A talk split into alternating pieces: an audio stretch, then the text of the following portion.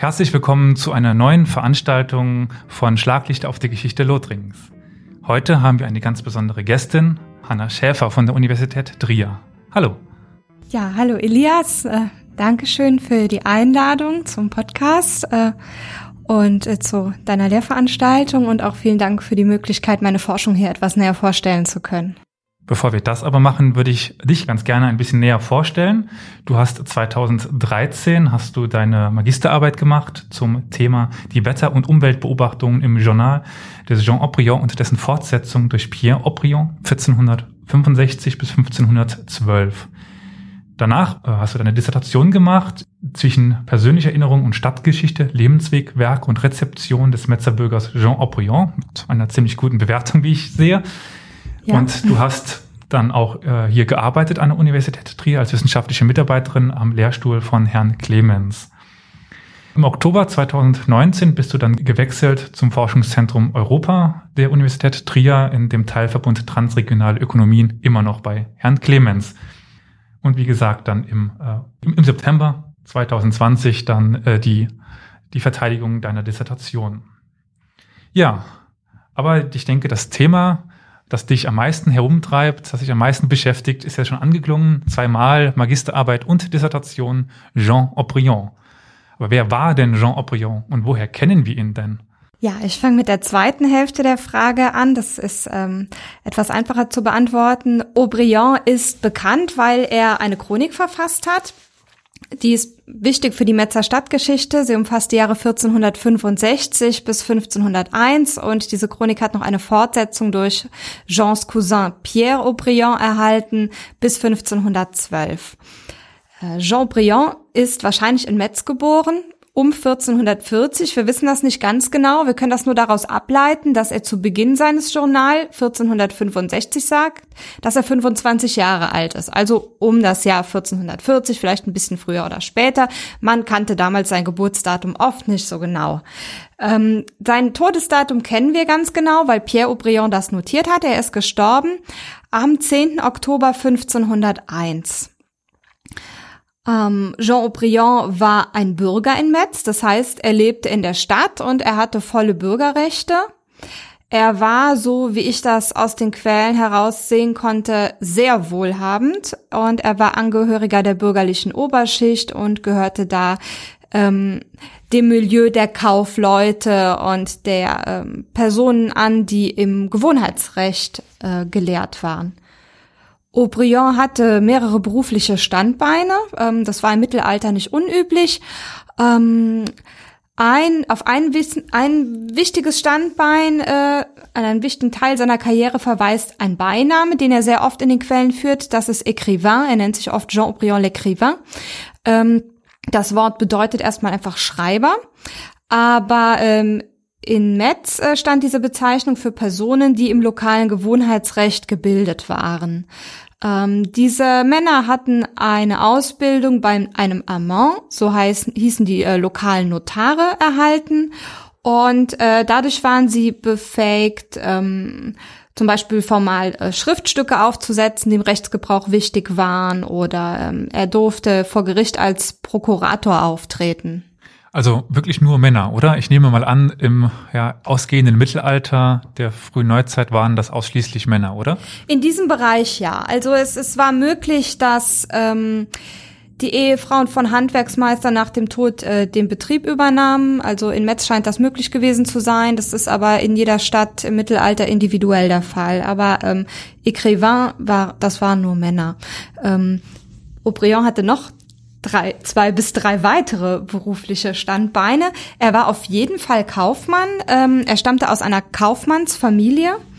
Ähm, er war im Fernhandel tätig, das wissen wir, weil er selbst in seiner Chronik notiert hat, dass er auf der Heimreise von äh, Bergen, dem flämischen Bergen ob ähm, aus entführt worden ist. Er ist dann auf eine Eifelburg, auf die Burg Hartelstein verschleppt worden. Das war im deutschsprachigen Gebiet, das war ziemlich weit weg von Metz aus.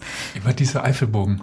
Ja, ähm, das, das war recht verbreitet damals, also Raubrittertum und dann ähm, Lösegelder erpressen oder es war ein politisches Instrument, um andere For Forderungen durchsetzen zu können. Ähm, wie auch immer, er war also Kaufmann im Fernhandel, reiste nach Flandern und womit er gehandelt hat, das weiß ich nicht genau. Also es ist wahrscheinlich, weil es sich ja auch um Exportgüter handelt, ähm, dass es Wein, äh, Tuche oder Getreide waren, die er mitnahm. Aber das ist jetzt keine exklusive Beschreibung dessen, was er hätte handeln können. Ähm, Aubryon bewohnte ein Haus mit Gewerbeflächen in allerbester Lage. Ähm, das äh, Zentrum von Metz, das ist da, wo wir auch heute das historische Zentrum verorten, rund um die Kathedrale. Dort war eben mit der Kathedrale und dem Bischofspalast das religiöse Zentrum. Dort war auch das politische Zentrum, weil dort der Schöffenpalast ähm, oder der ähm, Palast der Träs äh, stand. Auf die können wir später noch zu sprechen kommen, wer das, wer die sind, diese 13. Und ähm, dort war auch das ökonomische Zentrum. So ein typisches Metzer Kaufmannshaus hatte unten, das kennt man zum Beispiel von der heutigen Place Saint-Louis in äh, Metz noch, ähm, unten so Arkadengänge, also offene zur Straße hin offene Verkaufsflächen und äh, man wohnte dann im Obergeschoss. Ja, ähm, dann weitere Bestand, ähm, ähm, berufliche Standbeine. Ähm, Metz war ähm, Verwalter des Klosters ähm, St. Vincent, einer Benediktinerabtei in Metz. Da ist er belegt für 1467 bis 1487 in dieser Tätigkeit. Ähm, dieses Kloster hat er in Belangen vertreten, in denen er sich auskannte, vor allem auch durch seine Ausbildung als Écrivain, also ähm, zum Beispiel als Vertreter vor Gericht. Er hat für die Schriftverkehr geführt, er hat für die ähm, Einnahmen äh, ab, ähm, abgeholt, also Ernteerträge abgeholt und solche Dinge. Ähm, man kann das aber nicht so ganz genau rekonstruieren, was da alles so zum Tätigkeitsprofil gehört. Das ist ähm, in der Medievistik allgemein so, dass man mit äh, mit äh, irgendwie Mut zur Lücke haben muss und mit dieser Lücke auch leben können muss. Man kann einfach nicht alles wissen, sondern nur das, was eben in den Quellen erhalten ist.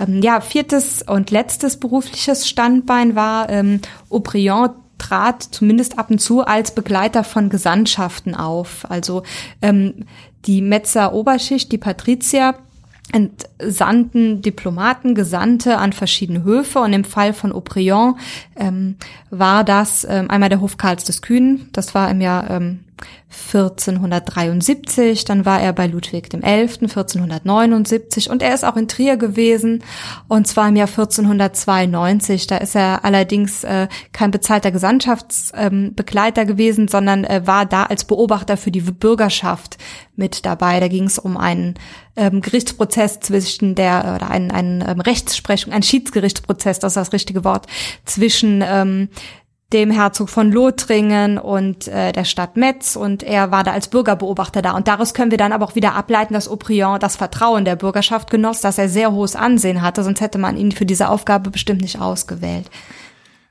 Um die Person mal nochmal ganz kurz ein bisschen einzuordnen, äh, Philipp der Philipp der Kühne war das? Nein, Karl der äh, äh Kühne. Karl der Kühne. Entschuldigung, durcheinander gekommen. Die heißen alle irgendwie der Kühne oder der Gute. Der Gute, genau. Also der Herzog von Burgund in dem Fall. Genau. Ähm, der dann ja 1400. Äh, 1477 ist der genau, gestorben am ist 5. die Schlacht Januar. Und äh, dann das Erbe der äh, Habsburger und dadurch die Begründung im Grunde genommen von den habsburgischen Niederlanden. Der andere war der König von äh, ähm, der König von Frankreich, das ist äh, Ludwig Elfte in der Zeit, ja, genau. Und ähm, der, der Schiedssprecher oder der Schiedsrichter in, äh, in Trier hier vor Ort, das war Johann II. von Baden. Das, äh, der damalige Erzbischof von Trier, der sehr oft in solchen Streitigkeiten zwischen äh, dem Herzog von Lothringen und den Metzern als Schiedsrichter aufgetreten ist. Ich kann noch was zu Jean Brions weiteren Tätigkeiten sagen. Der hatte nicht nur Jobs, mit denen er auch Geld verdiente, sondern der hatte auch äh, noch ein paar Ehrenämter. Und das ist auch sehr wichtig, ähm, wenn es um die Bewertung seiner Person und seines Werkes geht. Der war nämlich äh, Mitglied der Kaufleutezunft ab 1469. Da ist er eingetreten, da war er also so ungefähr 29 Jahre alt. Und ab ähm, 1472 war er im Vorstand dieser Zunft. Ähm, man kann sich vorstellen, das äh, waren Menschen, die äh, genug Zeit und auch Geld hatten, um so ein Ehrenamt zu übernehmen. Das heißt, die waren abkömmlich. Abkömmlichkeit gilt als nach Max Weber als wichtiges Kriterium für das ähm, für das ähm, wie sagt man das Ausfüllen von solchen Honoratiorenämtern. Ja, und Aubryon, das ist das Besondere an der ganzen Sache, war innerhalb von 15 Jahren, also zwischen 1472 und 1487 zweimal Meister und achtmal Kompagnon, das heißt auch Vorstandsmitglied, nur nicht oberstes Vorstandsmitglied. Und das ist innerhalb von 15 Jahren unglaublich oft. Ich habe die ganzen Zunftmitgliedschaften. Also es gibt ein Zunftregister, das ist in der Nationalbibliothek in Paris überliefert. Ähm, und ich habe die ganzen Mitgliedschaften für Jean Aubrions Lebenszeit und darüber hinaus, also von 1440 bis ungefähr 1520 ausgewertet. Und ich habe nur zwei Männer gefunden, die ähnlich oft, also ungefähr zehnmal im Vorstand vertreten waren, wie Aubryon. Allerdings haben die beide dafür über 30 Jahre gebraucht und nicht 15. Wir können also davon sprechen, dass der Aubryon die Zunft wohl ziemlich dominiert hat in dieser Zeit. Ähm, zwei weitere kleinere Ehrenämter hat er noch gehabt. Das äh, eine war, er war Schöffe der Kirchengemeinde St. Jakob. Metz war damals, ähm, das ist so die, Ver das ist in vielen Städten die Ver also was ich jetzt erkläre, ist in vielen Städten so die Verwaltungseinheit unter dem äh, Stadtregiment. Ähm, die Stadt war in Kirchengemeinden aufgeteilt und das waren aber auch zugleich sowas wie Verwaltungsbezirke. Und in Metz gab es Intramuros, das heißt innerhalb der Stadtmauern 26 Kirchengemeinden. Das ist ziemlich kleinteilig für eine mittelalterliche Stadt. Ähm, und dort gehört er eben zu den Schöffen. Das ist so, naja, sowas wie der Gemeinderat. Die haben die Pfründen der Kirchengemeinde, also die Finanzen der Kirchengemeinde zum Beispiel verwaltet. Und er war zudem noch Pfründenverwalter der Chapellotte. Das war eine Kapelle, die einem Hospital, das ebenso hieß, angegliedert war kenne jetzt wenig Städte hier in der Gegend mhm. genauer, aber zum Beispiel, womit ich mich ja häufig beschäftige, also mit dem doch weiter östlich gelegenen und da einer der größten Städte, die es damals gab, Kaffer, die hatten, glaube ich, Intramuros äh, vier bis sechs Kirchengemeinden. Also um mhm. das mal in Vergleich zu setzen, auch wenn, wenn es 100 Jahre früher ist, aber als einer der größten Städte Osteuropas zu, zu dieser Zeit vier bis sechs äh, Kirchengemeinden, das ist nicht vergleichbar. Nein. Ähm, also im Netz gibt's recht viele, das haben mir auch andere Kollegen schon so bestätigt, wobei ich jetzt nicht sagen will, das ist äh, die Ausnahme, das glaube ich nur nicht. Ähm, man, worauf ich noch hinweisen möchte, ist, dass man in Metz sehr viel tatsächlich noch heute räumlich nachvollziehen kann. Also ich kann auch so ein bisschen Werbung für Metz machen, wenn man denn da wieder hinreisen darf. Ähm, viele dieser Kirchen, nicht alle, aber viele gibt es heute noch. Das heißt, und viele heißen auch noch so, wie sie früher hießen. Man kann sich das also räumlich ganz schön anschauen, wenn auch zum Beispiel die Kathedrale mit ihrem Vorplatz in dieser Form nicht existierte. Die Kathedrale war zwar da, aber der Platz, der, die Place d'Armes, ähm, war, ähm, naja, das war kein Platz in der heutigen Form, sondern das war gefüllt, da waren Gebäude von ähm, verschiedenen Stiften, ähm, also kirchliche Anbauten, die Straßenverläufe waren etwas anders. Ähm, vor der Kathedrale liegt doch heutzutage die, dieser, ähm, dieser Markt, oder? Ja, genau, die Place d'Armes, also ein, ein großer Platz. Dort ist auch. Ähm, ich meine jetzt das Gebäude. Wenn man ähm, quasi vorne aus der Kathedrale rausgeht, liegt doch ja. gegenüber ein großes Gebäude. Oder bin ich jetzt ist schon länger her, dass ich im März war. Ich weiß nicht genau. Also in, an, in der Nähe der, des, des Eingangs, also das, was wir heute als Eingang hm. benutzen, in der Nähe der Fensterrose, da befindet sich zum Beispiel ähm, die, die, diese überdachten Markthallen von Die meinte Metz, ich, genau. Aber die sind ähm, auch nur modern. Die sind modern, genau. Oh. Ähm, dort stand, ungefähr dort stand der Palast des Bischofs. Hm. Und etwas weiter, ähm, naja, also wenn man jetzt frontal davor stünde, vor der Markthalle, da wo der Bischofspalast ungefähr war, und rechter Hand ist die Kathedrale, dann wäre links der Palast der Träes, also der, das Regierungsgebäude der Metzer äh, Patrizier gewesen. Und äh, jetzt, wenn man das als vorne bezeichnet, würde ja hinten dran, schräg, bisschen weiter rechts, noch das moderne Museum, das Côte d'Or, äh, oder das liegt dort momentan? Ja, das geht, das, das liegt ein bisschen weiter ähm, äh, Richtung Hügel von Saint-Croix. Genau. Ähm, genau, das, äh, da, da war eben eine Gemeindekirche, Saint-Croix, und äh, dort rundherum standen Wohnhäuser. Also man kann sich das alles ganz gut anschauen. Ähm, es gibt für Metz, das ist gibt's nicht für so viele Städte in der schönen Form ein Atlas Historique de Metz für die Zeit, Römerzeit bis in die Neuzeit hinein. Und ähm, ja, das lohnt sich da mal reinzuschauen. Da kann man das durch die Epochen hindurch sehr gut nachvollziehen und auch die ganzen Gebäude, die ich hier anspreche, sich nochmal noch mal anschauen. Also wir haben jetzt Jean Aubryon als ja, reichen Bürger, als Schreiber, als Kaufmann, der genug Zeit hatte, um Ehrenämter nachzu, nachzugehen, also auch scheinbar genug Zeit dann gehabt hatte, um ein Buch zu schreiben, ein, ein großes, ein, eine Chronik. Zu, wir, haben es zumindest mittlerweile. Äh, Aber worüber berichtet uns denn jetzt diese Chronik? Sagt er nur, an dem Tag war ich das einkaufen und dann äh, war das doch ein bisschen teuer? Oder was erfahren wir denn aus dieser Chronik? Ja, das ist äh, ganz interessant, beziehungsweise habe ich da nochmal neue Punkte durch meine eigene Forschungsarbeit ähm, herauskristallisieren können. Ähm, also Jean, Jean Briand hat ein Werk verfasst, das äh, wir heute als stadtgeschichtliche Chronik wahrnehmen, als eine der recht zahlreichen Metzer-Chroniken. Metz ist unter Historikern dafür bekannt, dass es ziemlich viel Geschichtsschreibung aus Metz gibt, also ziemlich viele Chroniken.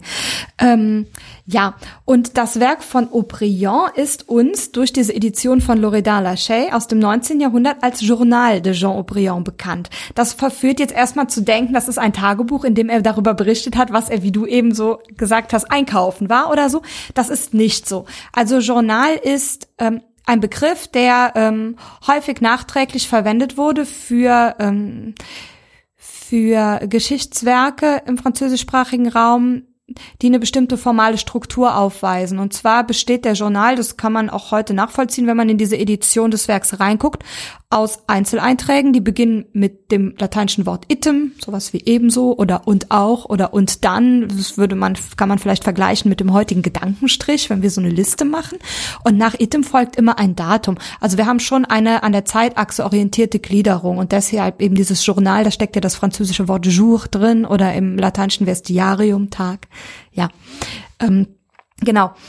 Und ähm, es ist aber eine Fehlannahme zu glauben, das ist eine Art Tagebuch. Das sind auch keine Memoiren, die irgendwie rückblickend äh, verfasst wurden. Aubryon berichtet kaum über sein eigenes Leben. Also wir haben, ich bin selbst nicht ganz, ich glaube, es sind zehn Einträge, in denen er auf sich selbst und eigenes Erleben zu sprechen kommt. Und das sind dann überwiegend solche Ereignisse wie seine Gesandtschaftsreisen, also wirklich wichtige Sachen in seinem Leben. Wann kommt man schon an den Hof des Königs oder an den Hof Karls des Kühnen? Der hat nicht mit ihm selbst gesprochen, aber er hat zumindest mal ihm beim Dinieren zuschauen dürfen und das war eine große Ehre damals. Und ähm, ja, was hat er jetzt, äh, was hat er jetzt verfasst? Ähm, inhaltlich der Journal, ich nenne ihn einfach weiter so, um ihn auch namentlich von anderen Chroniken abgrenzen zu können, aber er ist wie gesagt eine Chronik. Ähm, der Journal äh, ist bekannt dafür, dass man darin sehr viele zeitgenössische Informationen zu äh, Politik, zu ähm, manchmal zur Rechtsprechung, zu militärischen Ereignissen, zur Diplomatie und so weiter finden kann und auch bekannt dafür, dass Jean Aubryon, das habe ich in meiner Magisterarbeit ja behandelt, viele Wetterbeobachtungen notiert hat. Das sind knapp 20 Prozent des Werkes, also jetzt nicht reine Wetterberichte, aber sogenannte witterungsrelevante Informationen können wir daraus entnehmen. Ähm, ja, dafür schätzt man dieses Werk. Und ähm, der Herausgeber Loredan Lachey und auch andere Historiker haben das einfach immer so eingeteilt in so allgemein interessante verlaufsgeschichtliche Informationen und sowas wie Kuriositäten. Und ich habe durch meine Forschung, kann ich später nochmal drauf eingehen, wie ich dazu gekommen bin, aber ich habe feststellen können, Aubryon schreibt über Sachen, die ihn aufgrund seiner Berufe und Fähigkeiten interessieren. Er interessiert sich, weil er Gemeindeschöffe ist und weil er auf äh, Gesandtschaftsreisen geht, eben für Politik, auch für militärische Ereignisse. Und er interessiert sich zum Beispiel sehr fürs Wetter, weil das auch Einfluss auf seinen Handel hat. Ne? Wie gut die Ernte wird, wie seine Einnahmen sind, wann man reisen kann, wann irgendwas ankommt oder eben auch nicht das, das Werk ist äh, insofern sehr interessant heute, weil es, darauf bin ich noch nicht zu sprechen gekommen, das ist aber sehr wichtig für meine Forschung, es ist als Original erhalten, als sogenannter, sogenannter Autograph. Ein Autograph ist ein Werk, das von dem Verfasser eben eigenhändig verfasst ist, also keine Abschrift, sondern das Original. Und ähm, das ist erhalten in der österreichischen Nationalbibliothek in Wien, also es ist auf Umwegen nach Wien gelangt. Frag mich nicht genau wie, es ist heute da. können das, ich kann die Provenienz nicht komplett nachverfolgen, da ist eine Lücke von etwa 200 Jahren zwischen. Ähm, ja, und interessant ist außerdem, dieser Kodex 3378 beinhaltet nicht nur das, was wir heute unter dem Titel Journal kennen, sondern drei weitere historiografische Texte aus Metz, die man auch aus anderen Überlieferungskontexten kennt.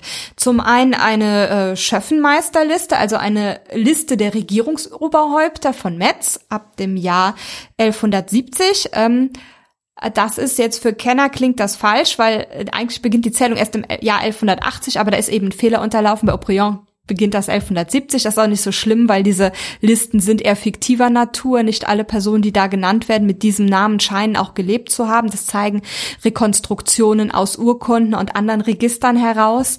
Ähm, und ähm, dann eben das zweite Geschichtswerk da drin, das ist ein Werk, das kennt man unter dem Titel äh, Chronique du Curé de Saint-Eucaire. Ähm, das ist da als ähm, Auszug enthalten bis zum Jahr äh, 1445. Daran angegliedert ist dann ein Auszug aus einem Werk, das wir heute als Chronique des Maîtres Echevin kennen. Ähm, auch wieder auszugsweise und endet 1465, so dass es genau an Aubrions Werk anschließt. Ja, sehr interessant, aber mh, mm, das stellt sich jetzt die Frage, oder du meintest jetzt, er schreibt das, äh, ja, weil er selber davon profitiert. Also es, das Wetter macht seinen Handel und äh, beeinflusst seinen Handel und die Politik ist für ihn als wichtiger Bürger doch wichtig. Gibt es noch weitere Gründe, warum er denn jetzt da so eine, eine Chronik, ein, ein Journal schreibt? Ja, warum schreibt Aubryon das, was uns heute erhalten ist in Codex 3378? Ähm, er selbst nennt keinen Grund. Das ist leider oft das Problem bei mittelalterlichen Geschichtswerken. Bin ich nicht alleine mit meiner Forschung. Ähm, also ich habe im Zuge meiner Forschung anhand von kodikologischen Untersuchungen, das heißt ähm, Untersuchungen an diesem Kodex in Wien am Material herausgefunden, dass er diesen Journal wohl zuerst verfasst hat. Er sagt ähm, für das Jahr 1465, als er am Anfang seines Werkes auch schreibt, wie alt er ist, 25, ähm, dass er einige Dinge, die ihm wichtig erscheinen, festhalten möchte. Und ähm, das ist eine Praxis, die hat er dann bis zu seinem Tod fortgesetzt. Also das ist keine Chronik, die in einem Rutsch entstanden ist und die er irgendwie vorab geplant hat, sondern Aubryon hat als junger Mann, das ist tatsächlich ähnlich wie bei einem Tagebuch beschlossen, ich notiere mir jetzt einfach Sachen, die mir wichtig erscheinen, die mir dienlich sein können. Und das ist ja eigentlich das Gegenteil von der Chronik, die ja retrospektiv erstellt wird, sondern das ist ja ein ganz deutlicher Gegenwarts, wenn nicht auch Zukunftsbezug. Wenn man Sachen notiert, die man vielleicht noch mal brauchen kann. Und zwar nicht nur, um sich an Dinge zu erinnern, sondern eben vielleicht in seinem beruflichen Kontext und äh, vermutlich, ähm, das nehme ich an, mit der Ambition, noch weiter Karriere zu machen in der Stadt. Wenn ich mich jetzt zurückerinnere an mein Studium, würde ich dann jetzt mal ganz äh, unwissend die Frage in den Raum stellen. Ich habe mal den Unterschied zwischen Chroniken und Annalen gelernt. Diese Annalen, diese Jahresberichte. Mhm. Ist nicht dahin auch ein Verweis zu ziehen, ein, ein Vergleich? Wir können dann einen Vergleich ziehen, ja. Also ähm, es gibt so eine es gibt so eine klassische Trennung. Wenn wir jetzt ins Lexikon des Mittelalters oder so schauen würden, dann wird oft gesagt, die Chronik ist nachträglich planvoll erstellt worden. Das sind oft Weltchroniken, die mit der Schaffung der Welt beginnen oder mit einem anderen wichtigen Ereignis. Für eine Metzer Stadtchronik könnte das zum Beispiel sein, die Etablierung der Bürger- oder der Patrizierherrschaft, also irgendwas, was weit zurückliegt und sehr wichtig ist. Das ist der Punkt, von dem die Chronik ausgeht. Und dann nähert sich der Schreiber, der Chronist der Gegenwart an. Ähm, das ist eine ereignisbezogene Geschichtsschreibung. Und die Annalen ähm, stammen aus einer äh, stammen aus einer Zeit, da gibt es eigentlich ja auch im Hochmittelalter gibt es gibt's ganze Mittelalter hindurch Geschichtsschreibung entlang der Zeitachse, dass man einfach notiert, was in einem Jahr passiert ist. Also daher ja auch das Wort Annalen. Und Aubryon tut das eben in einer sehr verdichteten Weise. Also er, er schreibt eigentlich nicht am Ereignis orientiert, sondern der schreibt ja ähm, in chronologischer Reihenfolge auf, was wichtig für ihn ist. Aber ähm, wichtig ist schon die Chronologie. Er hat ja immer das Datum am Anfang seiner Einträge stehen und diese Einträge sind in der Regel auch in sich abgeschlossene Sinneinheiten. Also so ein bisschen eine Mischform, wenn ich das jetzt mal so daraus interpretieren könnte. Ja, also ähm, dieser, äh, die Aubrions tun, diese, diese Form, dieser formale Stil, der entstammt durchaus ähm, dem, was man aus der Metzer Geschichtsschreibung kennt. Und die typische Form der Metzer Geschichtsschreibung ist eher analenartig, äh, wenn das so ausdrücken möchte. Ähm, die erste Person aus Metz, die eine wirklich planvoll erstellte Chronik ähm, anlegt, das ist eine Person, die etwa eine Generation jünger als Aubryon ist. Äh, das ist Philippe de Vigneul, von dem kennen wir eine sehr umfangreiche Chronik. Der war auch sonst äh, unglaublich eher kreativ. Der hat wirklich gerne geschrieben. Ähm, sehr viele Werke verfasst, unter anderem auch ein Journal, das tatsächlich eher memoirenartig ist, ja. Da würde ich es auch ganz gern anknüpfen. Ja. Also ein bisschen durfte ich ja schon mal zuhören, äh, was du in deiner Doktorarbeit geschrieben hast. Und äh, es gibt ja dann Abhängigkeiten von anderen Chroniken und andere Chroniken von Jean Aubriand.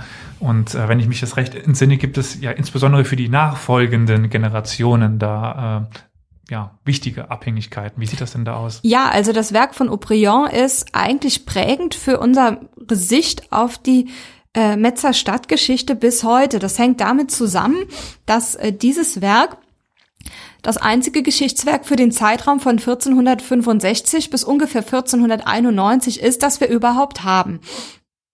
Um 1491 hat dann Philippe de Vigneul angefangen, ähm, ja, geschichtsschreiberisch tätig zu sein. Es war aber jetzt noch nicht die Zeit, in der er dann anfing, seine große bekannte Chronik zu verfassen. Aber ähm, aus dieser Zeit stammen zumindest mal ähm, memoirenhaft, also rückblickend verfasst, äh, seine ähm, sein Journal, in dem er sehr viel über sein eigenes Leben berichtet, also ganz im Gegensatz zu Aubryon.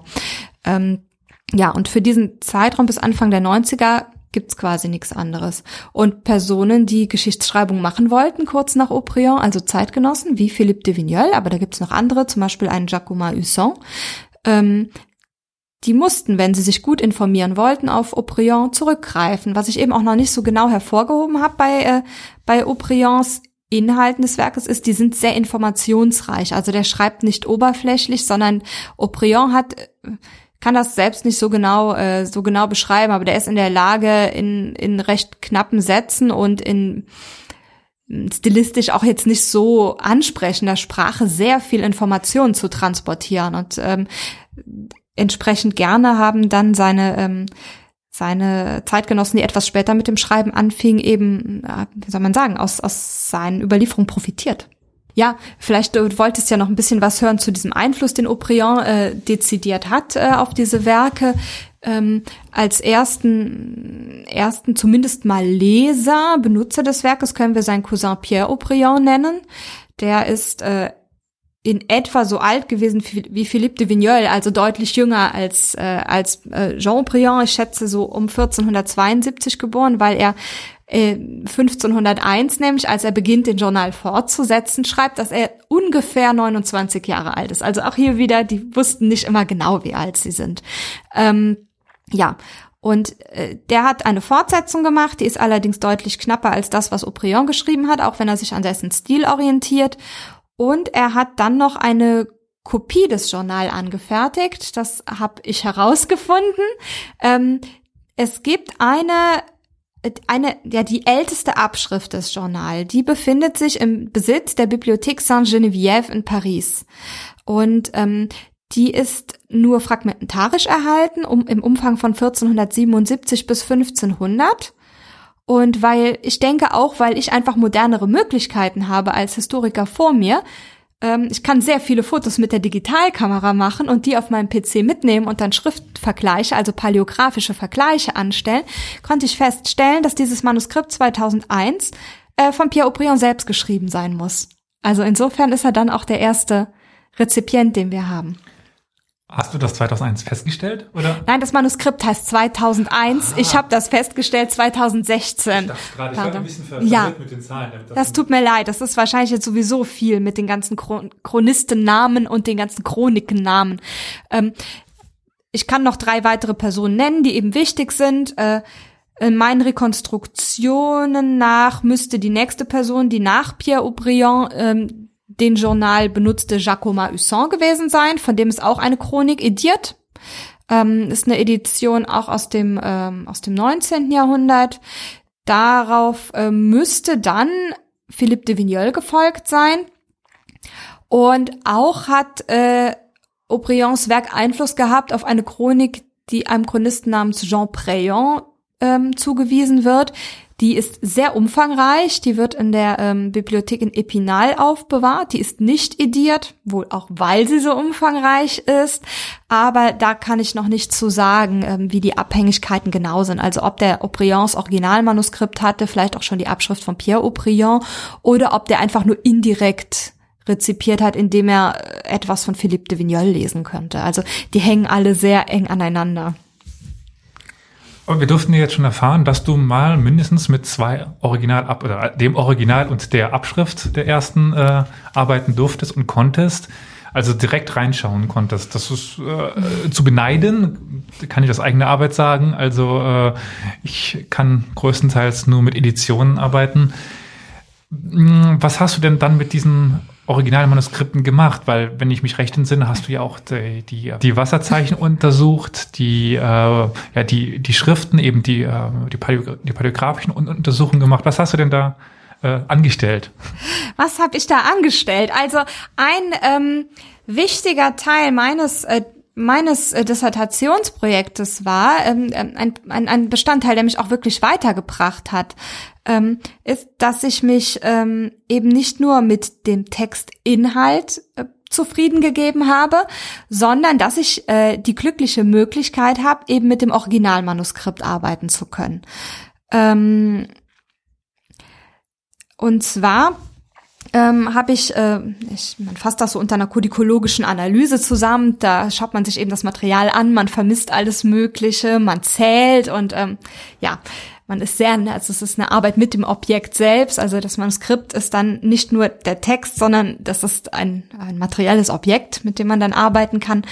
Ähm, ja, also ich habe es erstmal vermessen. Das Werk ist circa 22 mal 30 Zentimeter groß. Ähm, im Folio-Format.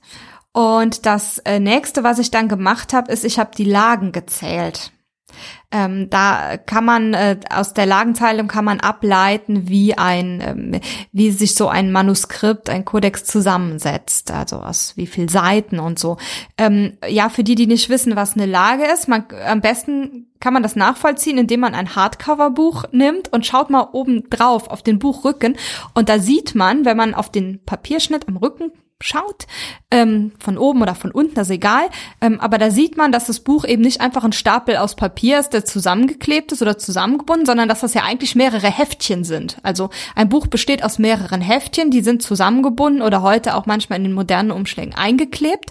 Ähm, und ein Heftchen ist eine Lage. So. Und ich habe jetzt diese Heftchen gezählt und ähm, bei sehr gut geplanten Manuskripten sind die alle gleich dick. Bei Aubryon sind die überhaupt nicht gleich dick. Das variiert total. Ähm, es sind äh, es sind insgesamt 16 Lagen in dem Kodex 3378, also diesem Kodex aus Wien, enthalten.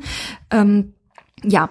Und dann habe ich erstmal geguckt, wie, ähm, wie verteilen sich denn die Texte, die auf den Seiten stehen, auf diese Lagen. Und dann konnte ich sehen, dass der äh, Journaltext, den Jean Aubryon selbst ersonnen hat und den Pierre Aubryon fortgesetzt hat, genau auf Seite 1 von Lage 5 beginnt. Und die Kopien, die er von diesen anderen drei Geschichtstexten, die ich eben genannt habe, also von der Schöffenmeisterliste, von der Chronique du Curé de Saint-Eucaire und von der Chronique de Maître Echevin, die er eben, diese Abschriften, die er gemacht hat, die befinden sich komplett auf den Lagen 1 bis 4. Also haben wir äh, eigentlich zwei, Mater also materiell gesehen, zwei unterschiedliche Entstehungskontexte, die aber inhaltlich chronologisch aufeinander abgestimmt sind, denn das Ende der Chronique de Maître Echevin ist ja im Jahr 1465, genau in dem Jahr, in dem Aubryon mit dem Journal begonnen hat. Und dann habe ich eben hm, überlegt, ähm, hat, also eine Überlegung war dann, hat Aubryon vorher, äh, hat er vorher überlegt, ich kopiere jetzt erstmal diese Chronik und mache meine eigene Fortsetzung? Oder äh, war es vielleicht anders? Wie kann ich jetzt feststellen, wann er was geschrieben hat? Dabei hilft mir eine Wasserzeichenanalyse. Ähm, dazu muss man was zur mittelalterlichen Papierherstellung oder nicht mal zur mittelalterlichen, äh, bis, bis eben zur, zur ähm, nicht ganz modernen Papierherstellung wissen. Manchmal hat man das auch noch in hochwertigem Büttenpapier. Heute, da ist ein Wasserzeichen drin. Das kennen wir, wenn man Geldschein ins Licht hält. Ne? Das sieht man, was durchscheint zum Beispiel. Und diese ähm, Papier wird ja hergestellt, ganz grob erklärt, indem man ein Papierbrei auf ein Sieb gießt und die Hersteller, die hatten ihre Firmenlogos, nenne ich's mal. In Metz war das sehr häufig ein Einhorn oder auch ein Stadtwappen.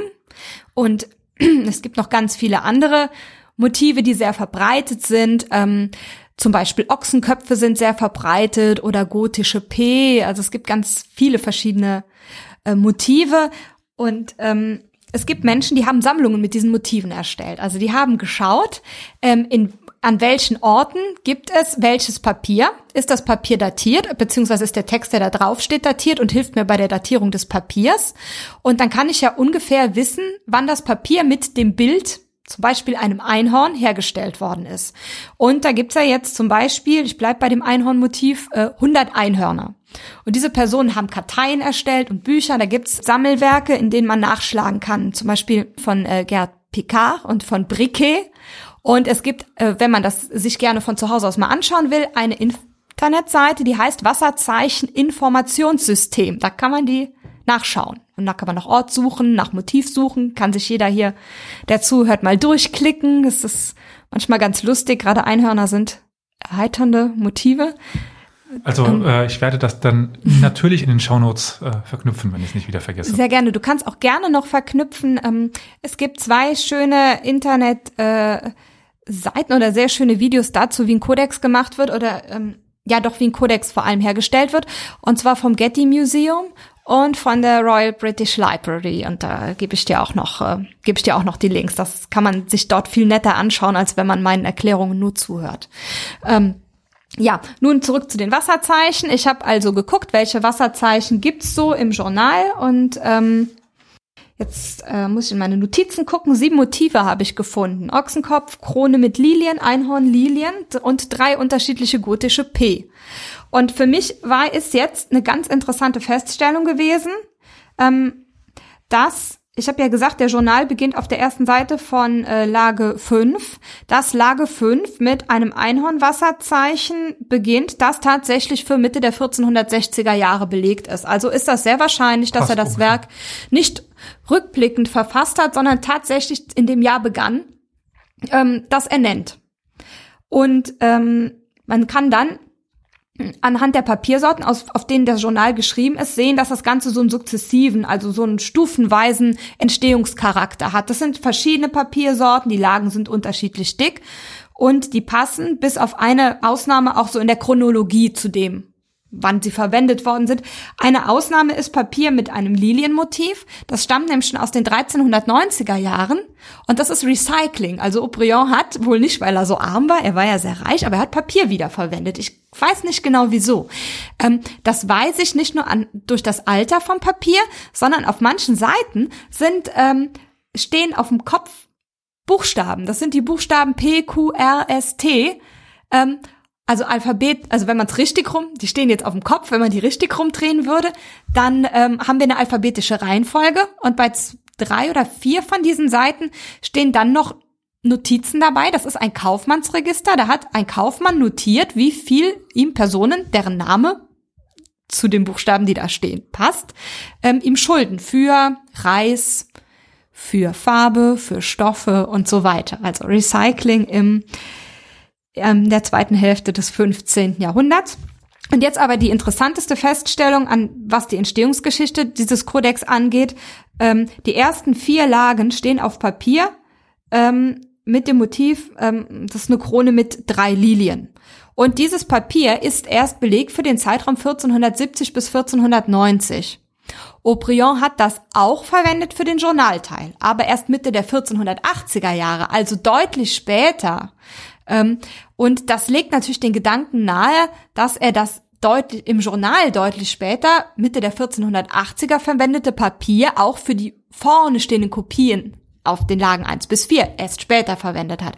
Und für mich ist das eigentlich ein sehr, sehr starkes Indiz, dass der Journal zuerst existierte, dass er sukzessive erstellt wurde und dass Aubryon im Laufe seines Lebens die Idee gekommen ist, dass sich seine informationsgeladenen Notizen, die ja eigentlich eine Gegenwarts- oder Zukunftsorientierung haben, auch sehr gut als Chronik machen. Insbesondere dann, wenn man sie durch weitere Geschichtswerke ergänzt. Und das ist eine Tradition, ähm, die ist in Metz alt, also auch zum Beispiel diese von mir genannte Chronique du Curé de Saint-Eucaire, das klingt, als sei das ein Werk von einem Verfasser. Nein, weil das umfasst mehr als 100 Jahre. Da haben auch schon mehrere Chronisten dran mitgewirkt, die immer wieder irgendwas fortgesetzt haben. Ich spreche da Metz auch mal gerne von Fortsetzungschronistik, ähm, um das irgendwie beschreiben zu können. Ja, und Aubryon hat sich da eben eine Tradition gestellt, die in Metz schon lange existiert. Wahrscheinlich aber mit einem Text, der eher mal als eine Art Informationssammlung oder Wissensspeicher gedacht war. Und das ist eben eine neue Erkenntnis von mir. Klingt auf jeden Fall sehr interessant, äh, auch so mal nachzuvollziehen, wie man das äh, abseits des, des Textes nachweisen kann, wann was geschrieben worden ist. Also normalerweise mir käme nur in Erinnerungen oder in Gedanken so zu, zu gucken, hat, hat irgendwann sich sein Schreibstil verändert. Aber jetzt rein auf das Papierebene zu, zu gehen und da auf das Wasserzeichen zu schauen, aber auch dieses Paläographische, das habe ich jetzt gar nicht mehr angesprochen. Also das Schriftkundliche, das ist natürlich auch ein wichtiges Element, das mir nochmal, ähm, dass meine Thesen aus ähm, meine Feststellungen aus der Wasserzeichenanalyse und der Lagenzählung untermauert. Ähm, der Journal lässt von der Handschrift her klar erkennen, dass da ein junger Mann zu schreiben begonnen hat und dass da 1501 ein Mann geschrieben hat, der hat entweder gezittert oder sehr schlecht gesehen und also so toll kann man es dann auch lesen. Also es ist deutlich schwerer zu lesen als am Anfang seines Lebens. Ähm, und ähm, die Schrift in den vorderen vier Lagen mit den Kopien ist dafür sehr gleichförmig und passt auch relativ gut zu der Schrift, die Aubryon in der Mitte seines Lebens hatte, also so in den 1470er bis Anfang 1490er Jahren. Das passt auch grob ganz gut. Jetzt nur eine ganz kleine äh, Frage, die auch jetzt nicht so weit führen soll, aber für äh, viele vielleicht interessant ist. In welcher Sprache schrieb er denn überhaupt? Also eine ganz einfache Frage. ja, also ähm, Aubryon hat auf Französisch geschrieben, ähm, Mittelfranzösisch, und ähm, er hat aber einen regionalsprachlichen Einschlag. Das, ähm, was man dort damals gesprochen hat, wird als Patois bezeichnet hatten ja. wir uns ja in dieser Reihe schon ein paar Mal damit beschäftigt, wie das mit den Sprachen in Lothringen aussieht, da äh, das ja stets eine besondere Rolle einnahm zwischen Frankreich und Deutschland. Ja, also ich weiß auch nicht so genau, ob Aubryon vielleicht etwas Deutsch konnte, denn äh, er, sein Vater hieß äh, Hannes de Morchange oder Hannes de Morchange, das heißt äh, Hannes aus Mörchingen. Mörchingen lag im deutschsprachigen Teil ähm, damals, also jenseits, also östlich der Sprachgrenze. Und der lebte in, äh, in Metz. Der scheint auch noch gelebt zu haben, als Aubryon erwachsen war. Und ähm, deshalb halte ich es mal nicht für unwahrscheinlich, dass Aubryon vielleicht Deutsch zumindest verstanden hat. Ähm, es gibt allerdings keine Belege dafür. Also das ist wirklich eine reine Vermutung von mir. Würde aber ganz gut dazu passen, dass man ihn auch gerne auf so einer Gesandtschaftsreise dabei hatte. Und er scheint sich auch, es ist auch eine Feststellung von mir, im Umfeld der äh, Sekretäre der Set de la Guerre bewegt zu haben. Der Set de la Guerre ist sowas wie der Kriegsrat der Stadt, also die Sieben vom Kriege nennt man die in älteren deutschsprachigen Werken auch. Ähm, die hatten Sekretäre, die für sie gearbeitet haben. Das sind keine Sekretäre, die nur äh, irgendwie äh, Schriftstücke erstellt haben oder so, sondern eigentlich waren das die Diplomaten der Stadt. Also, und äh, die konnten oft mehrere Sprachen. Und Aubryon scheint in irgendeiner Weise, er war nicht selbst so ein Sekretär, aber er scheint in irgendeiner Weise viel mit denen zu tun gehabt zu haben. Was wohl auch der Grund dafür ist, dass er sich so gut mit dem politischen Geschehen in der damaligen Zeit auskannte. Ja, dazu werden wir gleich nochmal zurückkehren, aber davor nochmal einen kurzen Abstecher ins Archiv. Da hast du wahrscheinlich äh, viel Zeit verbracht in den letzten Jahren. äh, ähm, das Leben eines Historikers, einer äh, Historikerin. Du hast ja noch etwas zur Person Jean Aubryon. Die war ja sehr lange in der Forschung eigentlich nur als Verfasser bekannt. Und du hast ja noch ein bisschen mehr zu ihm äh, ja, herausgebracht oder erfahren, erforscht. Wir haben am Anfang schon ein bisschen was mitbekommen, welche Berufe er, er hatte, aber warum wissen wir denn ja. das jetzt oder warum weißt du das jetzt? Warum weiß ich das jetzt? Genau. Ich möchte ganz kurz äh, vorab darauf eingehen, wie meine Doktorarbeit konzipiert ist, weil ähm, dafür ist nämlich auch wichtig gewesen, dass ich mehr zu Aubryon rausfinde. Ähm, meine Dissertationsschrift ist dreigeteilt. Ähm, das sagt, wie, wie der Titel, den du am Anfang schon äh, ähm, genannt hast, ähm, äh, das sagt, und zwar in äh, Forschung zur Person oder zum Lebensweg Aubrions, zu seinem Werk, und zwar zweigeteilt, einmal in textlicher Hinsicht und einmal eben in dieser materiellen Hinsicht und zur Rezeption. Das waren eben die, die Chronisten, die ich schon genannt habe, die zum Beispiel was von ihm abgeschrieben haben, ihn gelesen oder kommentiert haben. Und ähm, ich habe das Ganze so als Dreierkonstellation angesehen also als eine Trias. Wenn man sich vorstellt, das Ganze steht in einem Dreieck und dazwischen sind so Pfeile, die zeigen jeweils in zwei Richtungen. Ähm, das soll symbolisieren, dass äh, zwischen diesen drei Faktoren Interdependenzen bestehen. Und wenn ich in einem der Bereiche mein Wissen erweitern kann, dann kann ich bestimmt auch mehr in einem der anderen Bereiche erfahren. So, das war meine Idee. Das heißt, wenn ich zum Beispiel rausfinden könnte, dass äh, ähm, wer, also ich habe das so genau nicht rausgefunden. Aber wenn ich hätte rausfinden können, wer die Nachbarn von Aubryon sind, dann hätte ich die ja vielleicht in seinem Journal wiedererkannt. Oder wenn ich rausfinde, wie seine Kinder heißen, vielleicht tauchen die ja in seinem Journal auf. Das ist mir auch in einem Fall gelungen. Ich habe rausgefunden, wie sein äh, wie sein Schwiegersohn heißt. Der heißt Klaus Gandars und den nennt er auch. Er sagt zwar nicht, das ist mein Schwiegersohn, aber er erzählt da eine ganz interessante Episode, wie Klaus Gandars überfallen worden ist ähm, von einem Söldner, der in Metz lebt. Und ähm, offenbar haben die sich beim Jeu de Paume bei bei einer Art vormodernem Federballspiel in die Haare bekommen und ähm, über die infolge dieses Zwistes war die andere Person so verärgert, dass sie Klaus Gandars vor Metz aufgelauert hat und hat ihm den Pelz aufgeschlitzt, also die Pelzverbrämung an seiner Bekleidung. Ja, genau, das ist so eine Episode, die taucht bei Aubryon auf. Und wenn ich jetzt nicht rekonstruiert hätte, dass es dein Schwiegersohn ist, dann müsste man sich wirklich fragen, was hat das im, im Kontext dieser ganzen politischen Ereignisse und so, die er schildert, jetzt an Relevanz. Aber manche Sachen gewinnen an Relevanz, also manche Inhalte des Werkes gewinnen an Relevanz, wenn man mehr über Aubryons Lebensweg weiß. So.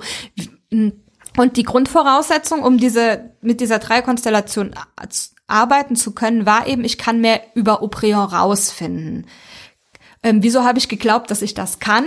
Ich hatte aus dem heraus, was man weiß, das war eben diese zehn Angaben aus seinem Werk und so ein paar Statements, zum Beispiel von diesem Philippe de Vignol dazu, dass das ein ganz wichtiger Mann ist, dass der eloquent war, eben, dass der bei Gesandtschaftsreisen dabei gewesen ist, habe ich mir gedacht, ähm, über den müsste eigentlich mehr zu finden sein ähm, auch weil aus Metz so viel überliefert ist. Also Metz hat eine ziemlich gute Archivlage, was das Spätmittelalter angeht. Ähm, und ähm, ja, solche Personen mit so einem Status, die müssten eigentlich in irgendwelchen Registern und so auftauchen. Also zum Beispiel ähm, in äh, Notarsurkunden, wo Besitze vermerkt werden. Da habe ich zum Beispiel auch rausfinden können, dass er äh, 1467 ein Haus gemietet hat und zwar für zwei Personen. Da kann man dann schon wieder überlegen, vielleicht hat er in dem Jahr geheiratet. Und äh, interessanterweise ist sein damaliger Vermieter auch noch der Vater von diesem Klaus Gandars gewesen, der dann später sein Schwiegersohn wird. Und so spinnt sich das immer weiter. Ähm, ich habe äh, diverse Listen, äh, zum Beispiel zum Gewerbe, zu Ge Gewerbeabgaben gefunden. Da ist er dann eben als äh, Écrivain, als Prozessvertreter genannt. Ähm, er taucht eben auf als Gemeindeschöffe und so weiter. Also diese ganzen Sachen zu seinem beruflichen Standbein etc., seinen ganzen Ehrenämtern, ein nicht alles, aber wirklich ein Großteil davon ist neue, sind neue Archivfunde von mir. Wie habe ich das gemacht? Ähm, dafür braucht man Sitzfleisch. Ich habe ähm, mich tatsächlich in Metz ins Archiv gesetzt und habe mir alles was mir relevant erschien, und das war fast alles, was irgendwie die Metzer Bürgerschaft betraf, für äh, Mitte des 14. Jahrhunderts bis Mitte des 16. Jahrhunderts vorliegen lassen und ich bin die durchgegangen, habe nur geguckt, ob da Personennamen auftauchen. Also ich habe die nicht komplett gelesen, aber ich habe immer nur geguckt, steht irgendwo Jean Aubryon, steht irgendwo Pierre Aubryon und so weiter. Und ähm, ja, so bin ich dazu gekommen, dass ich ein, dass ich Jean Aubryons engere Familie habe rekonstruieren können. Ich weiß, äh, dass er verheiratet war, wie seine Frau heißt. Er hatte zwei Töchter. Die Töchter waren auch jeweils mit wohlhabenden Kaufleuten verheiratet. Ich weiß jetzt, wo Aubryon wohnte, äh, wie er wohnte. Also in dieser Mietvertrag ist äh, beschrieben, wie wie das Haus aussieht mit der Raumauf, also nicht so komplett, aber wie die Raumaufteilung und so ist. Ähm, ich weiß, dass der unglaublich reich gewesen sein muss, weil er sehr, sehr hohe Kriegsanleihen vergeben konnte oder erwerben konnte.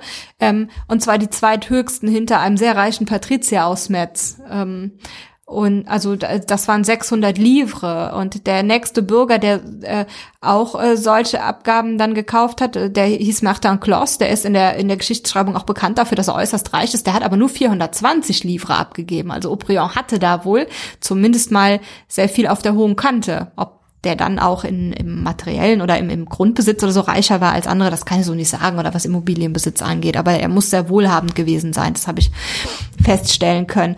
Ähm, ja, und so weiter und so fort. Also ich habe so ein ganzes ähm, ein kleines Personennetz rekonstruieren können. Das sind äh, meine paläographischen Arbeiten, was Aubryon und seinen Lebensweg angeht. Und das was Ähnliches habe ich dann noch mal für die Inhalte des Journals machen können, weil jetzt wusste ich ja mehr über Personen und ähm, mit denen er Kontakt hatte. Oder zum Beispiel, wenn ich sehe, dass der in einem Zunftvorstand auftaucht und da sind sechs weitere Namen von Kaufleuten genannt, und die haben ja zusammen in diesem Gremium gesessen, da muss der die gekannt haben. Und wenn die dann namentlich im Journal erwähnt sind, auch wenn der jetzt nicht sagt, das ist mein Freund, der Kaufmann so und so, aber oder das ist der, äh, das ist der Notar so und so, aber wenn ich weiß, äh, die wohnen ein paar Häuser auseinander und äh, der erwähnt eine bestimmte Person andauernd, obwohl das zu dem Zeitpunkt keine politische Relevanz zum Beispiel hat, dann äh, hat er irgendein persönliches Interesse daran. Also es ist zumindest wahrscheinlich. Ja, also sehr schön aufgezeigt, wie eben ja, Interesse auch geleitet wird von den Bekanntschaften und äh, Verwandtschaften, die man eben hatte. Und äh, sehr schön, dass man jetzt auch über Jean Oprio mehr weiß als Abs vorher. Absolut. Und äh, das, das führt mich dann auch so ein bisschen zu einer, eben, was ich eben schon mal angesprochen habe, dazu zu sagen, äh, der Journal ist nicht inhaltlich zweigeteilt eben in, in so ähm, sowas wie öffentliche Belange, Politik, Diplomatie und so weiter und zum anderen Kuriositäten, sondern das hängt eben alles zusammen. Das sind dezidiert Aubrions Interessen und die lassen sich sehr gut auf seinen Lebensweg zurückführen. Und es zeigt auch wieder schön, dass eben nicht noch längst nicht alles erforscht ist, wenn man dann aus äh, naja, äh, ferner Sicht sagen könnte, Historiker, man weiß doch schon, schon alles. Aber nein. Nee, es also gibt zu Metz auch definitiv nicht. Metz ist gar nicht so gut erforscht, was bestimmt auch ein bisschen was mit der Sprachproblematik zu tun hat, weil ähm, als Deutscher muss man eben Französisch können und lesen wollen und äh, äh, als Franzose umgekehrt und ähm, hm, das heißt nicht, dass es nicht Leute gibt, die das können, aber ähm, es ist in der Form noch nicht gemacht worden. Ja, aber wenn wir gerade bei Metz sind, äh, also ich durfte jetzt ja schon am eigenen Körper feststellen, dass eben Metz oder Lothringen gar nicht so gut erschlossen ist in der Forschung, wie du gerade sagtest. Wenn man sich Überblickswerke verschaffen will, fällt das gar nicht so einfach. Äh, aber wie sieht das denn aus im Metz des 15. Jahrhunderts? Das, also, wenn man sich jetzt geschichtlich so ein bisschen mit dem Reich und äh, ein bisschen zurückgeht, ich meine, in dieser Reihe haben wir schon gesprochen über Westfranken, über Ostfranken, Karolinger, äh, und wenn man dann die Grenzen zieht von, von Lothringien und dann ist ja Metz, liegt ja in Lothringien und das gehört dann immer zum, zum Ostfrankenreich zu, zu Deutschland, um es ein bisschen auszuholen. Also ist ja eigentlich Reichsgebiet. Aber im Französisch sprechend. Ja, genau. Also das ist, äh, das ist einfach so, ja. das, äh, das, oder das, das war in der Zeit einfach so, dass ähm, im, äh, im Reich äh, gab es eben äh, Regionen, in denen Französisch gesprochen wurde, ähm, wenngleich die ähm, deutsche Sprachgrenze etwas weiter nach Westen ausgedehnt war, als es heute der Fall ist. Ähm, also etwa bis Thionville hinüber oder damals dann Diedenhofen. Diedenhofen ja. ja. Oder auch das heutige Monchange, das ich eben angesprochen habe, Mörchingen, das war auch deutschsprachig. Ähm, ja, ähm, Metz gehörte zum Reichsgebiet und ähm, Metz war, ähm, also lag im äußersten Westen des Heiligen Römischen Reiches und ähm, eigentlich war es aber zu Lebzeiten Jean Briands und ich denke, darauf werde ich mich weitgehend fokussieren, weil das sonst wirklich ja, das sprengt den Rahmen. Das, das weißt du selbst, dass es sehr komplex ist, über diese Territorien da zu sprechen, über die Entwicklungen im Spätmittelalter. Also da ist es, oder ist es ähnlich kompliziert wie für die Jahrhunderte davor. Ähm, genau. Also in der Zeit ist Metz eigentlich dem Reichsgebiet als Exklave vorgelagert. Ähm, Metz ist ähm, fast vollständig umklammert durch die Herzogtümer Bar und Lothringen. Und es gibt eine, einen schmalen Sektor im Norden, der Metz, beziehungsweise das Metzer Land, was das ist, erkläre ich gleich, äh, mit, Lux, mit dem Herzogtum Luxemburg ähm, verbindet. Und das ist insofern ein Problem, als dass das zwar auch Herzogtümer sind, die theoretisch zum Reich gehören, aber die dortigen Fürsten agieren weitgehend autonom und ähm, sind auch natürlich dann auf eigene Vorteile, auf eigene Politik bedacht. Ja, eigene betreiben eigene Territorialpolitik. Ja, und wenn man jetzt die, die dynastischen Verhältnisse sich anschaut, wenn ich mich das recht entsinne, das ist ja zu der Zeit etwas komplex, wenn man das äh, sich im Heiligen Römischen Reich anschaut, wer mit wem ver verwandt und wer über welchen mhm. Thron herrscht und welche Herrschaften. Ja. Ähm, also wir haben, wie du schon sagtest, eben die Herzogtümer Bar und, und Lothringen, die ja eigentlich beide aus dem Lothringen entstanden sind, äh, aus dem Herzogtum Lothringen oder Oberlothringen. Ich hoffe, das passt jetzt an dieser Stelle ein bisschen rein. Hm, wie spielt denn das Herzogtum Provence da jetzt noch rein? ja, also ähm, äh, ich, ich, ich fange einfach mit, ähm, ich spreche einfach von zwei wichtigen Faktoren in der Zeit, die prägend sind für die Territorialpolitik. Also ähm, es ist erstmal so, dass ähm, die römisch-deutschen Herrscher, also das ist in der Zeit das Haus Habsburg, ähm, bis etwa 1477, also dem Zeitpunkt, ab dem die Habsburgischen Niederlande entstehen, ähm, um da, wo das Metzerland liegt, im Westen des Reiches wenig präsent sind. Ähm, und ähm, prägend sind zwei Sachen. Zum einen gibt es einen wachsenden Einfluss der Herzöge von Burgund. Auf die komme ich zuerst zu sprechen, dann kann ich besser zu den Lothringern oder sagen, was die Lothringer macht oder was die, was diese umtreibt. Ähm, äh, vielleicht hattet ihr das auch schon in eurer Veranstaltung. Ja, ich bin schon ganz ähm, kurz äh, am Ende einer Veranstaltung darauf eingegangen, als ich eben angefangen habe, wie Lotharingen entstanden ist, um so einen Vergleich zu ziehen am, am Schluss dann auf äh, das Herzogtum Burgund, was dann mhm. ja das alte Lotharingen irgendwie äh, geografisch widerstehen lässt, auch wenn es mhm. ansonsten mhm. eigentlich keine Anknüpfungspunkte hatte, mhm. aber geografisch, wenn man eben diesen kleinen Mittelteil mal ausnimmt mit Lothringen war und dann mit auch, auch Metz, mhm. der geografisch erstaunlich nah an Lotharingen ja. drankommt. Ja, und es ist eben, ähm, ja, dann, dann haben deine Gasthörer ähm, ja auch schon mitbekommen, dass es ähm, die ursprünglichen burgundischen Gebiete, also das Herzogtum, die Freigrafschaft Burgund gibt und zum anderen die burgundischen Niederlande und ein wichtiges, naja, ähm, ein Ziel der Herzöge war ähm, die Schaffung einer oder ein Wunsch war die Schaffung einer Landbrücke zwischen diesen beiden Gebieten. Und ähm, diese ähm, weil, weil es nicht so einfach war, von einem Gebiet ins andere zu kommen, unter anderem. Die, das, das Verhältnis der Herzöge von Lothringen, die ja ursprünglich, äh, pardon, nein, der Herzöge von Burgund, die ja ursprünglich eigentlich ein französisches Fürstenhaus sind, deren Verhältnis zum König von Frankreich wurde mit den Jahrzehnten immer schlechter. Und desto weniger war natürlich erwünscht, dass die durch französische Gebiete reisen. Und dann blieb eigentlich als Verbindungsweg nur noch das Herzogtum Lothringen oder Bar und, ähm, und das Metzerland.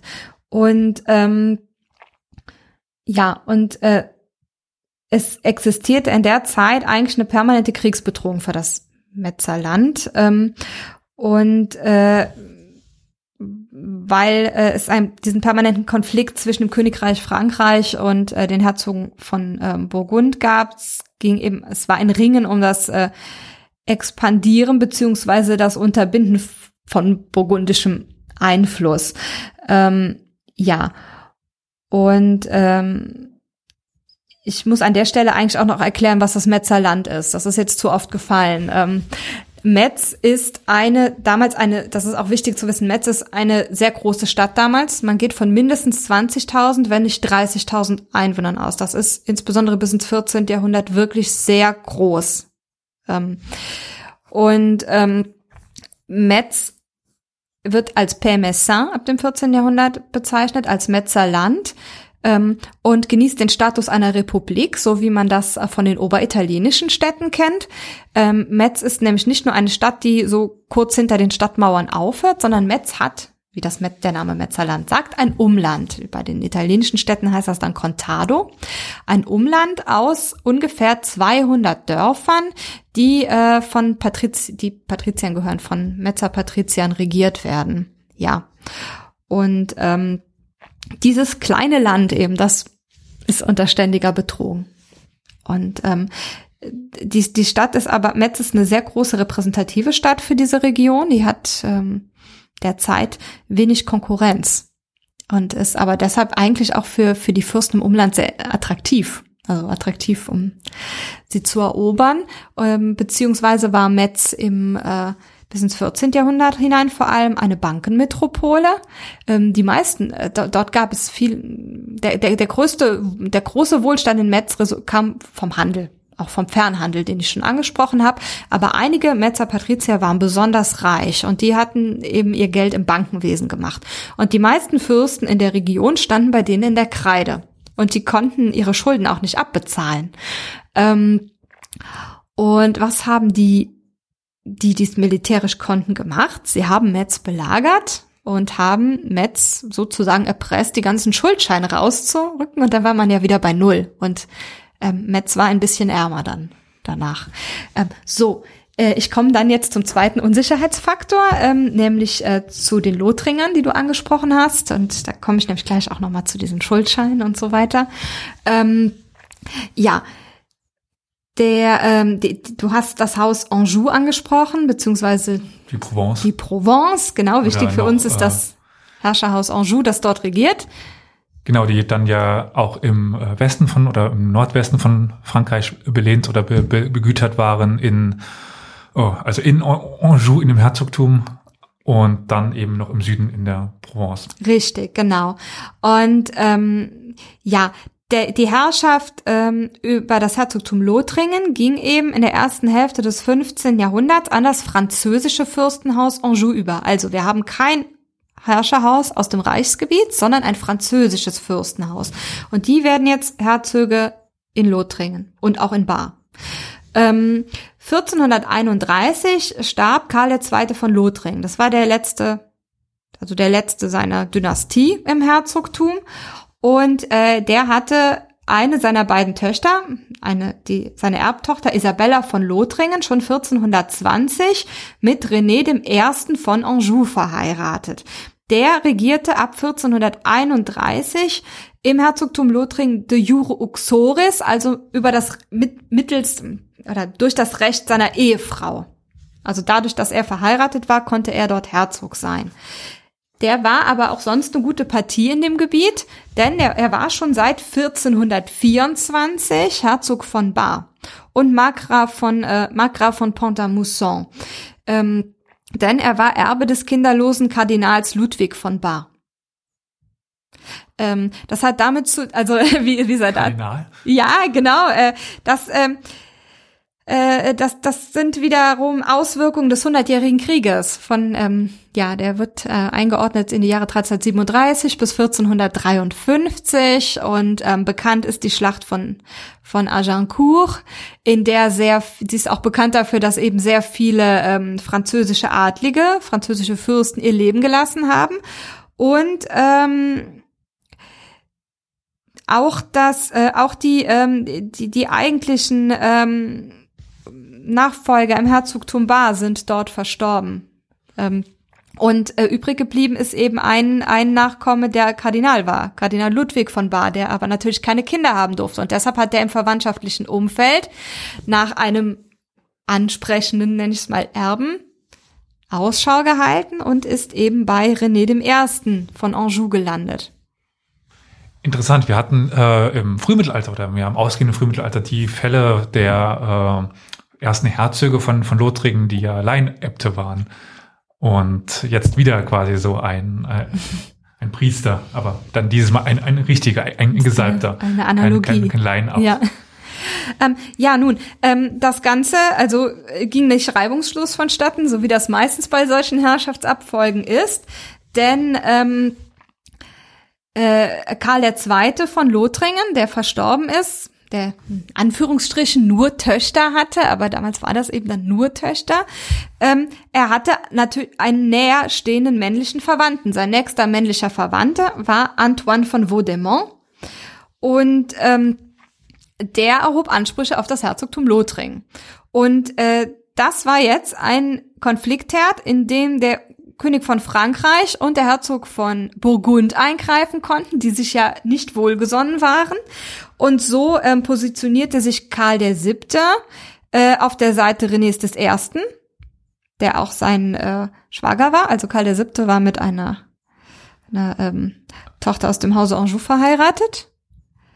Ähm, und ähm, dann äh, positionierte sich Philipp der Gute auf der Seite von Antoine von Vaudemont und äh, haben sozusagen ihren Konflikt auch durch Stellvertreter austragen lassen, ja. Und ähm, Die politischen Neigungen der Herzöge von Lothringen waren äh, insgesamt dann im 15. Jahrhundert ein sehr unbeständiger Faktor. Also hier haben wir jetzt nur eine Konstellation.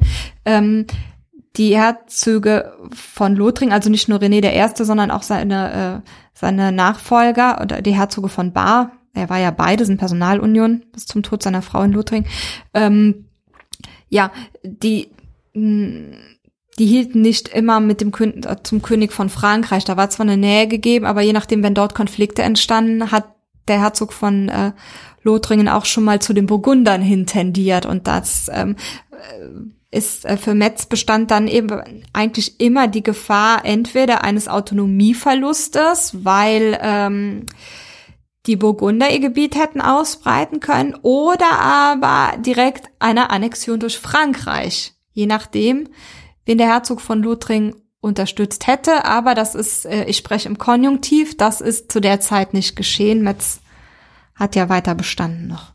Ja, noch kurz zu den Schuldscheinen vielleicht. Wir haben, ähm, ich habe die Verwandtschaft zwischen René dem Ersten und Karl dem Siebten angesprochen. Ähm, Im Jahr 14, in den Jahren 1444, 45 haben die beiden Metz belagert. Und dann René äh, hatte Schulden, Schulden geerbt, weiß ich gar nicht so genau, müsste ich nachschauen.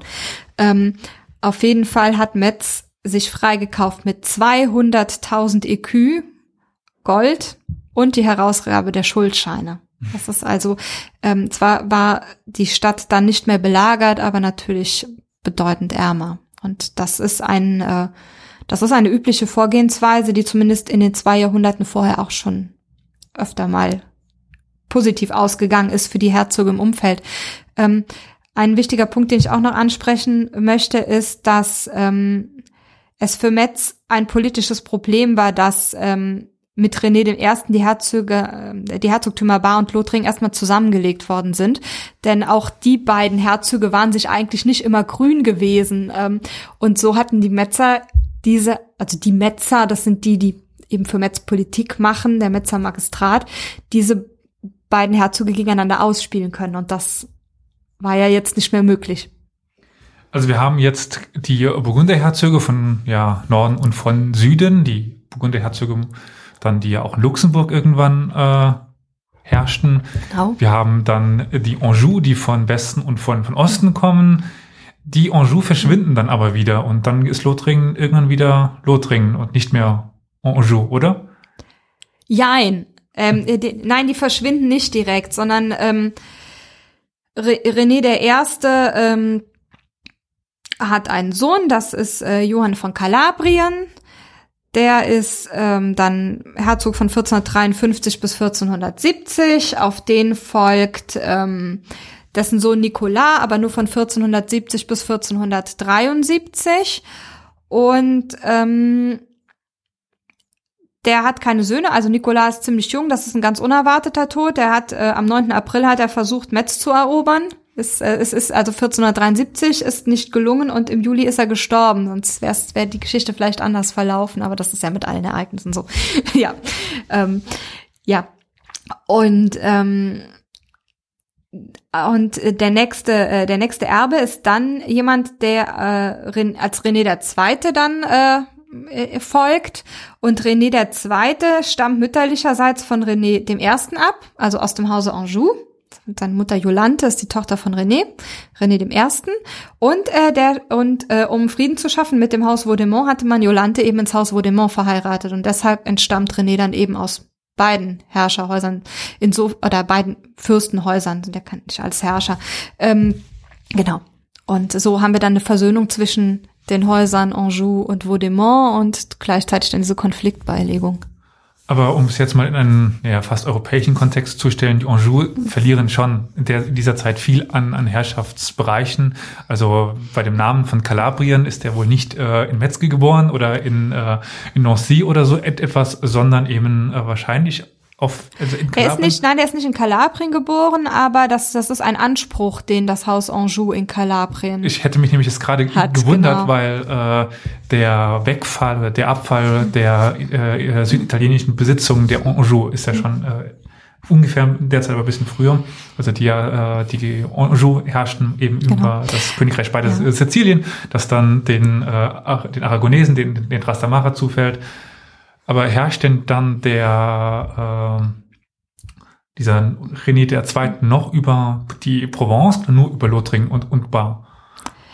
Ähm, René der Zwei, René der Zweite ähm, hat an, er erhebt Ansprüche ähm, auf weitere Gebiete. Ihm, ihm, ihm werden aber, also als er Herzog von Lothringen wird, hat er da noch keine Ansprüche, denn äh, René der Erste lebt ja noch. Ähm, also René der Erste ist ja Herzog von Bar per nicht Geburt, aber per Testament durch diesen Kardinal, ja, Ludwig. Und er ist dann noch über das Recht seiner Ehefrau Herzog von Lothringen.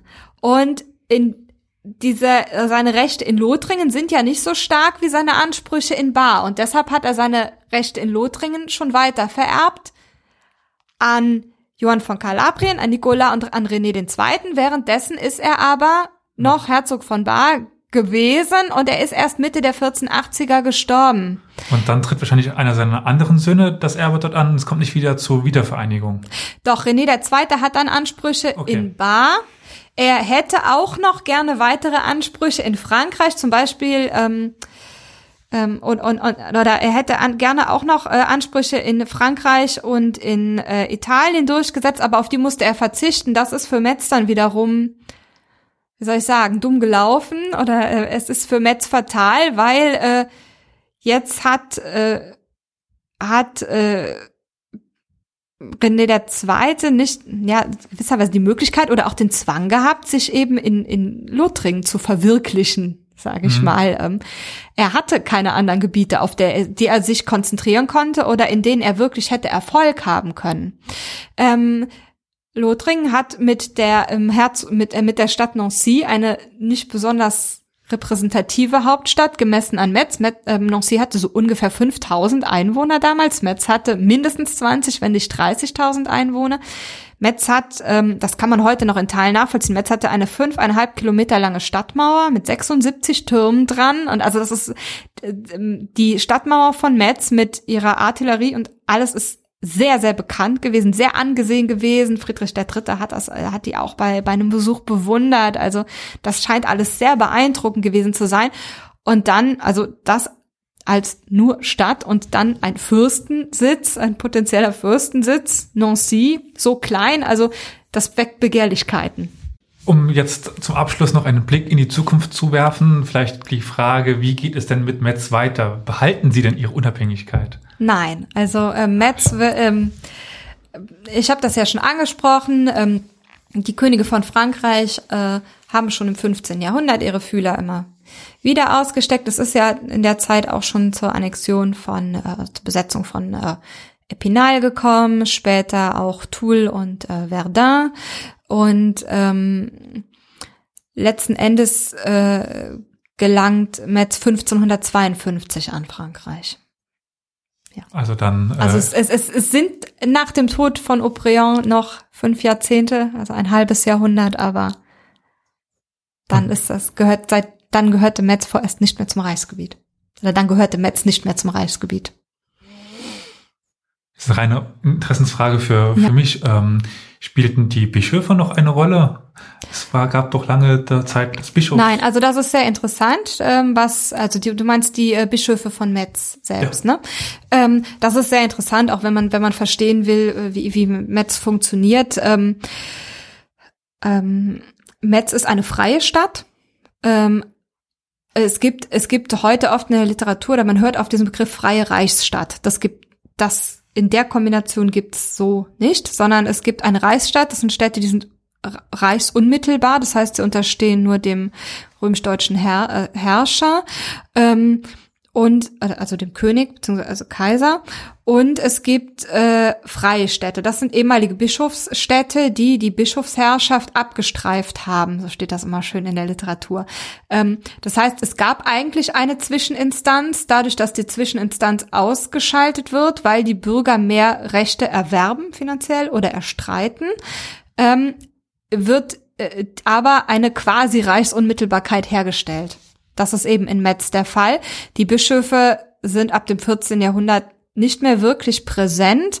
Ähm, das Ganze kriegt so ein bisschen andere Tendenz ab 1484. Da stirbt ähm, Bischof äh, Georg von äh, Baden und äh, Jean de Lorraine Vaudémont, man hört das schon am Namen, wo der hingehört, der wird Bischof. Und das ist dann, ähm, äh, danach folgt dann eine Reihe ja, von, von einer fast 100 Jahre andauernden Bischofsherrschaft, ähm, also von, von Lothringer, nicht Bischofs, also lothringischen Bischofsherrschaft in, äh, in Metz. Und dadurch natürlich dann auf dieser Ebene zumindest mal größeren Einfluss durch die Lothringer wieder.